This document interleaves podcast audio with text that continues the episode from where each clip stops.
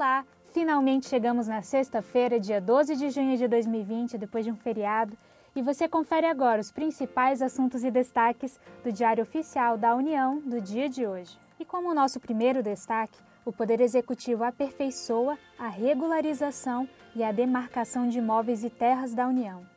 Hoje foi publicada a Lei nº 14.011, que autoriza o Poder Executivo, por intermédio da Secretaria de Coordenação e Governança do Patrimônio da União, da Secretaria Especial de Desestatização, Desinvestimento e Mercados do Ministério da Economia, a executar ações de identificação, de demarcação, de cadastramento, registro e de fiscalização dos bens imóveis da União. E também foi autorizada a regularização das ocupações desses imóveis, inclusive de assentamentos informais de baixa renda. E o Poder Executivo poderá, para tanto, firmar convênios com os estados, com o Distrito Federal e os municípios, em cujos territórios se localizem e observados também os procedimentos licitatórios previstos em lei para celebrar contratos com iniciativa privada. E todas essas informações sobre regularização e demarcação de imóveis e terras da União estão previstas na Lei nº 14.011, que foi publicada hoje. Além disso, também tivemos a publicação da Lei nº 14.010, que institui normas de caráter transitório e emergencial para a regulação das relações jurídicas de direito privado, em virtude da pandemia do coronavírus. E, nesse sentido, para os fins desta Lei nº 14.010, considera-se 20 de março de 2020 a data de publicação do Decreto Legislativo número 6 como termo inicial dos eventos derivados da pandemia de Covid-19. E a suspensão da aplicação das normas referidas nessa lei não implica a sua revogação ou alteração. E as relações de direito privado tratadas nessa lei número 14.010 se referem, portanto, à prescrição e decadência, relações jurídicas de direito privado, relações de consumo, uso capião, condomínios, regime concorrencial e prisão por pensão alimentícia e processos de inventário.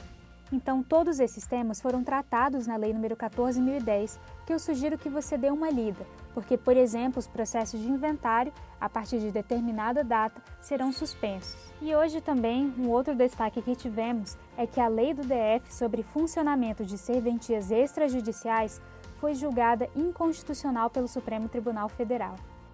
E então, em julgamento, o STF decidiu que compete ao TJDFT, o Tribunal de Justiça do Distrito Federal e dos Territórios, a apresentação ao Congresso Nacional de projeto de lei sobre organização, funcionamento e provimento de serventias extrajudiciais no Distrito Federal. Isso porque se trata de matéria relativa à organização judiciária, consoante a jurisprudência do Supremo Tribunal Federal. E assim, com base nesse julgamento, o STF declarou a inconstitucionalidade da Lei nº 3.595 de 2005, do Distrito Federal, com uma eficácia futura, para que a decisão produza efeitos a partir de 24 meses da data de publicação da ata de julgamento, no caso hoje. E para saber mais, acesse na íntegra a ação direta de inconstitucionalidade número 3498. E você ficou sabendo da medida provisória que cria o Ministério das Comunicações? Pois bem, tivemos a publicação da medida provisória número 988 em edição extra do Diário Oficial da União, em que o Poder Executivo Federal criou o Ministério das Comunicações, separando-o do então Ministério da Ciência, Tecnologia, Inovações e Comunicações.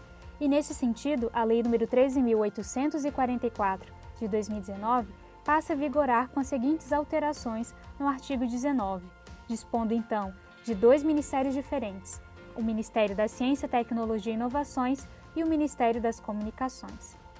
E essas informações estão dispostas na medida provisória número 980, se você quiser dar uma olhada. E por fim, o último destaque desta sexta-feira é que até então o Ministério da Ciência, Tecnologia, Inovações e Comunicações havia estabelecido limites para a prestação de contas na plataforma Mais Brasil.